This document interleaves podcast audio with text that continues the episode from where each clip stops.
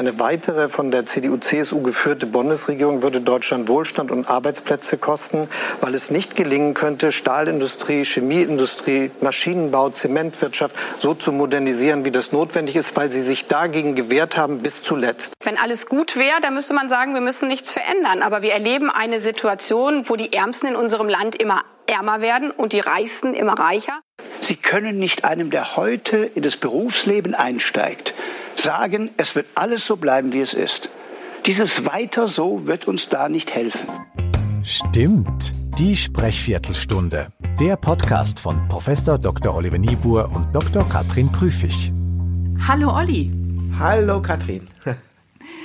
Es ist Sonntagabend für uns gar nicht die gewohnte Zeit, aber das Triell macht's möglich und macht's auch nötig, dass wir uns hier treffen. Genau, das war wirklich spannend und ich glaube, wir haben unseren Zuhörerinnen und Zuhörern einiges zu erzählen.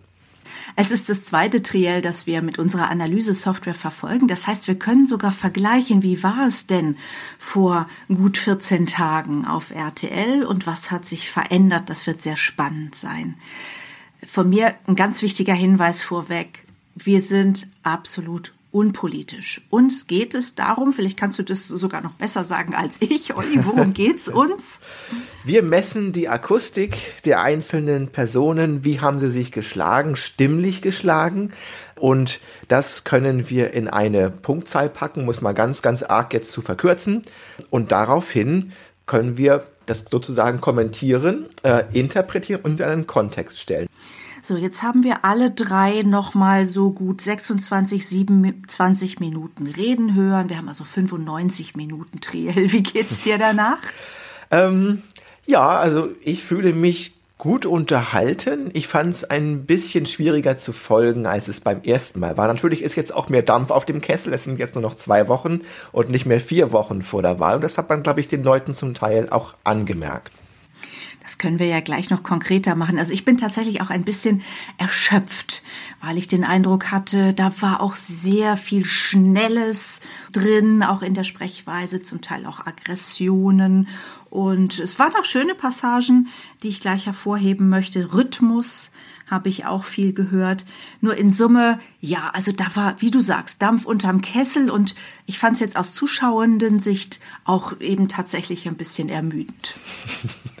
Wir werden jetzt trotzdem wir, unser Bestes geben, natürlich. Wir geben sowieso unser Bestes und wir kommen von folgenden Werten beim ersten Triell. Da hatten wir Olaf Scholz noch etwas zurückhaltend gemessen mit 63 auf der Skala von 0 bis 100. Wir hatten Annalena Baerbock mit einer 78 und wir hatten damals knapp als Sieger Armin Laschet mit 82 beim akustischen Charisma. Was hat sich da jetzt getan? Wo wollen wir einsteigen? Also erst einmal, die Zahlen haben sich nicht so grundlegend verschoben und ähm, die Reihenfolge der Kandidaten ist die gleiche geblieben. Wir haben immer noch Armin Laschet auf Platz 1, Baerbock auf Platz 2 und Scholz auf Platz 3. Aber wir beobachten, dass sie sich enger zusammenbewegt haben. Ich glaube, das ist vielleicht die Botschaft. Wenn wir sagen, was hat sich geändert, ähm, dann können wir schon sehen, dass die größte Veränderung bei Olaf Scholz liegt. Und zwar obendrein auch die einzige positive. Das heißt, wir hatten ja, du hast es gerade gesagt, 63. Wir liegen jetzt bei einer 70 und das ist eine Steigerung von über 10 Prozent. Da ist meine Vermutung, dass es zum einen daran liegen könnte, dass er auch von Anfang an sehr frontal angegangen wurde von Laschet, also gefordert war einfach. Auch gefordert war, den einen Arm, der anfangs noch runterhing, einfach mal mit ins Spiel zu bringen, um seinen Worten etwas mehr Nachdruck zu verleihen. Und äh, du wirst es gleich noch ergänzen, aber was mir wirklich gut gefallen hat bei Scholz in dieser Runde ist, an ganz vielen Stellen Rhythmus. Er hat zum Beispiel gesagt, wir haben dafür gesorgt, das. Wir haben dafür gesorgt, das. Das war so eine sehr starke Stelle. Und dann an einer zweiten Stelle hat er äh, auf die Industrie abgehoben äh, und hat gesagt, die Chemieindustrie weiß, was sie will, die Autoindustrie weiß, was sie will, die Stahlindustrie weiß, was sie will. Also da kam äh, Rhythmus rein und vielleicht eben auch ein bisschen mehr Kraft. Wie siehst du das? Ja, das ist tatsächlich so. Also wir haben auch tatsächlich die stärksten Stellen von Scholz dort gefunden, wo er halt angegangen wurde, wo er dann auch in die Offensive gehen musste und das hat er gekonnt tatsächlich. Also jedenfalls für seine Verhältnisse ist er da tatsächlich expressiver geworden. Das konnte sich auch in der Akustik niederschlagen.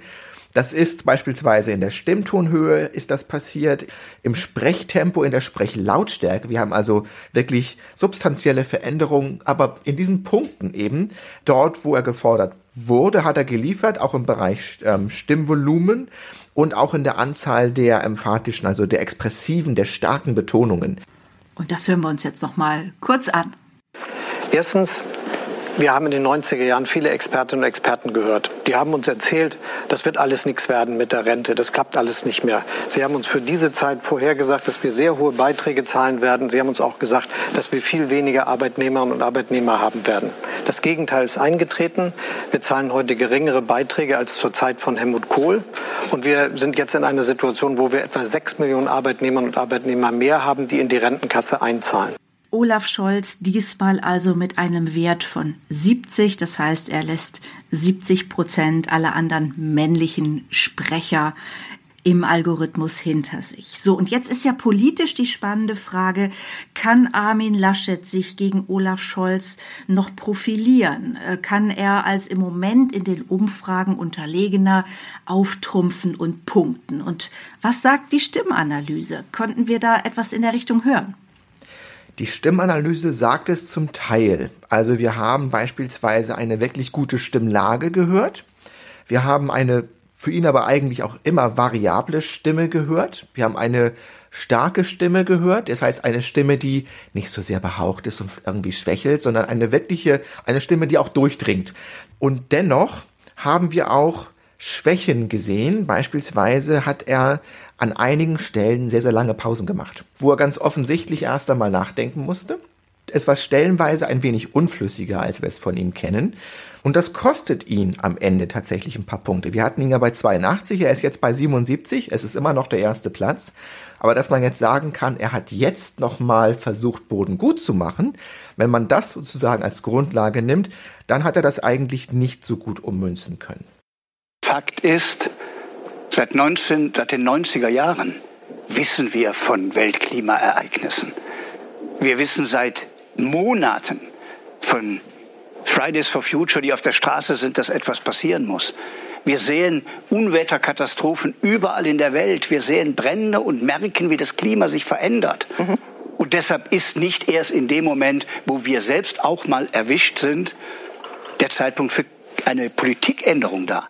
Interessant ist ja, dass er beispielsweise beim Schlussstatement diesmal auch vor das Pult getreten ist, so wie im ersten Triell es nur Annalena Baerbock gemacht hat. Jetzt sind sie alle ein Stück weit in Erscheinung getreten, hinter dem Pult weggetreten und er hat da nochmal die Vertrauenskarte gezogen.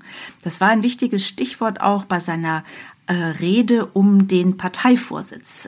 Da war Vertrauen auch ein ganz wichtiges Stichwort. Vom Sprechtempo her Olli, ist mein Eindruck, dass Armin Laschet tatsächlich der ruhigste war. Kannst du das bestätigen und kann das der Algorithmus auch so bestätigen? Das stimmt. Wir haben eine Sprechgeschwindigkeit hier von 4,41. Das ist tatsächlich sogar noch ruhiger, als es die letzten Male der Fall gewesen ist. Also wirklich versucht tatsächlich Ruhe auszustrahlen und Olaf Scholz, der eigentlich sonst die Laterne trägt, was das Sprechtempo angeht, war heute schneller. Das ist vielleicht tatsächlich etwas für ihn, ein bisschen der etwas emotionalere Part in seiner Sprechstimme gewesen, dass wir hier eine durchaus etwas schnellere, eine etwas lebhaftere Stimme gehört haben. Mit wie viel Silben pro Sekunde? Oh, Was ähm, hast du da? Ja, 4,88. Silben pro Sekunde. Das ist, mhm. das klingt jetzt nicht viel, aber tatsächlich macht das einen riesen Unterschied aus, ob ich jetzt vier oder beispielsweise fünf Silben pro Sekunde spreche, weil eine Silbe ist schon relativ lang und, und auch eine Sekunde ist relativ kurz. Das macht schon was aus am Schluss. Absolut. Bevor wir zur Schnellsprecherin kommen, ich nehme es mal direkt ja. vorweg, habe ich noch eine Frage und möchte das mit dir teilen. Du hast eben gesagt, Armin Laschet hat zu viele Pausen gemacht. Wir sagen ja andererseits oft, es braucht mehr Pausen. Es braucht Struktur mhm. und eben auch mal Stille. Wie verhält sich das jetzt? Ist das kein Widerspruch? Das ist kein Widerspruch, denn Pausen haben eine Länge, die muss passen zu dem Satzbau, den man so hat. Ne? Also auf manchen Stellen wirken Pausen zu lang, an anderen Stellen können sie länger sein. Äh, und es fällt eigentlich schnell auf, wenn eine Pause zu lang ist, weil wir letztendlich alle das können. Also wir haben ein Verständnis dafür, wann, wo, welche Pausen wie lang sein sollen. Und wenn man diese Pausen dann nicht macht, wenn man aufgeregt ist, dann fällt es auf. Aber wenn man sie zu lang macht, weil man vielleicht nicht richtig vorbereitet ist oder weil man da zu lange nachdenken muss, dann fällt es auch auf. Also es ist kein Widerspruch. Dann hören wir rein bei Annalena Baerbock zum Klimaschutz. Ja, das wird eine riesengroße Kraftanstrengung für unsere Gesellschaft, aber es ist auch die größte Chance. Und deswegen müssen wir jetzt, das ist mein Vorschlag mit Blick auf das Geld, 50 Milliarden jährlich in unsere Infrastruktur, Digitalisierung, aber vor allen Dingen Klimainfrastruktur investieren. Das heißt Netze, das heißt Bahnausbau.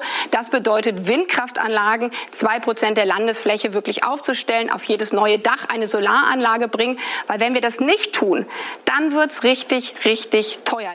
Und hier haben wir ein Sprechtempo gehört, das über fünf Silben pro Sekunde liegt. Das ist nicht so ungewöhnlich und es ist auch für Sie nicht so ungewöhnlich. Es liegt nämlich bei 5,49 Silben pro Sekunde. Und das ist letztendlich auch etwas, das wir ja schon lange kritisieren.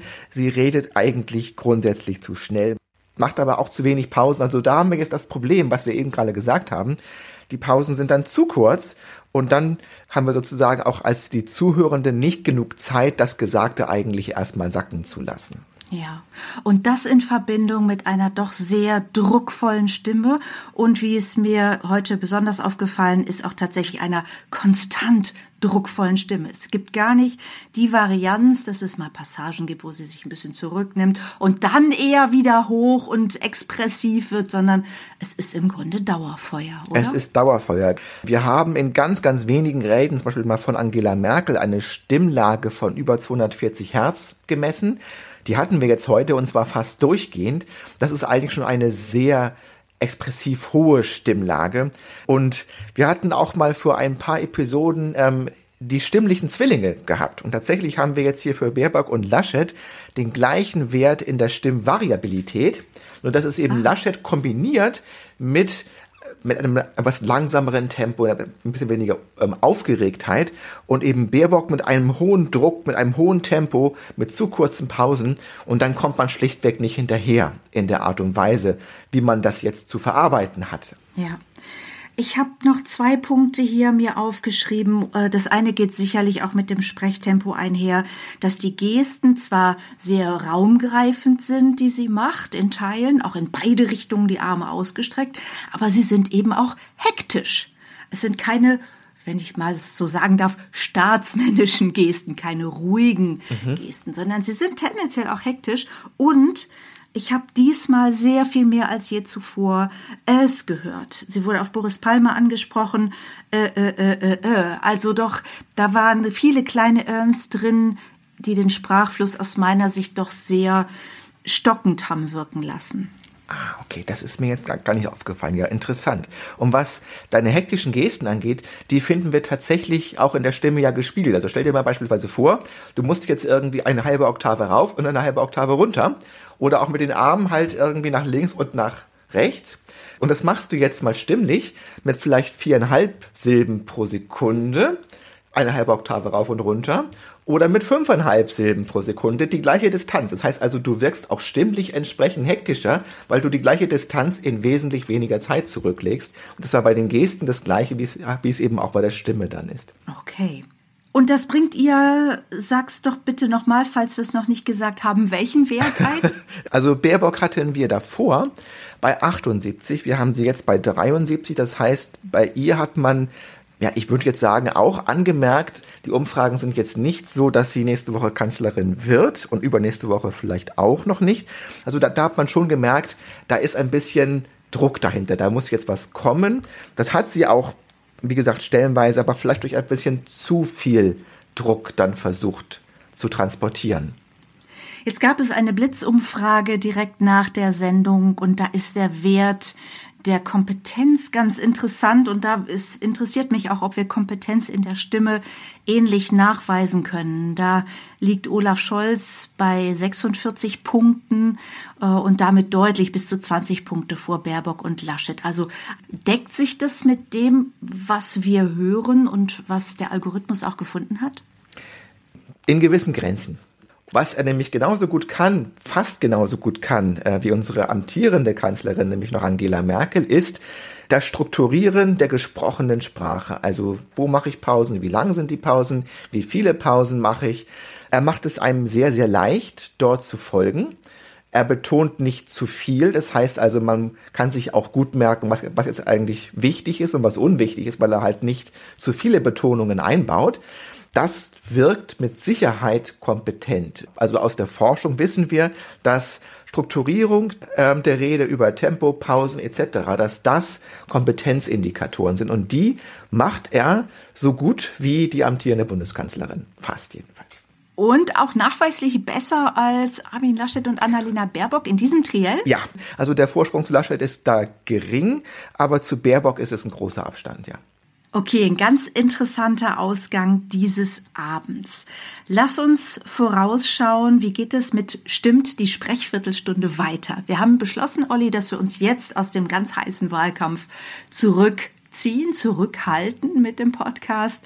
Allerdings in der nächsten Folge nochmal einen Blick werfen auf den politischen Nachwuchs, nämlich auf die jungen Politikerinnen und Politiker, die die jeweiligen Nachwuchsorganisationen leiten. Darauf freue ich mich schon. Was können wir noch sagen? Wir können auf jeden Fall noch sagen, dass wir natürlich auch unsere Hörerinnen und Hörer immer gerne zu Wort kommen lassen, in der Art und Weise, dass sie uns gerne ihre Stimmen Beispiele, ihre Beobachtungen schicken können. Denn natürlich wird jetzt gerade um den Wahlkampf herum viel passieren. Es werden viele Leute sprechen äh, und, und auch vielleicht viele aufgeregte oder auch ähm, Dinge passieren, wo sie, wo sie gerade zuhören, das Ohr an der Politik haben.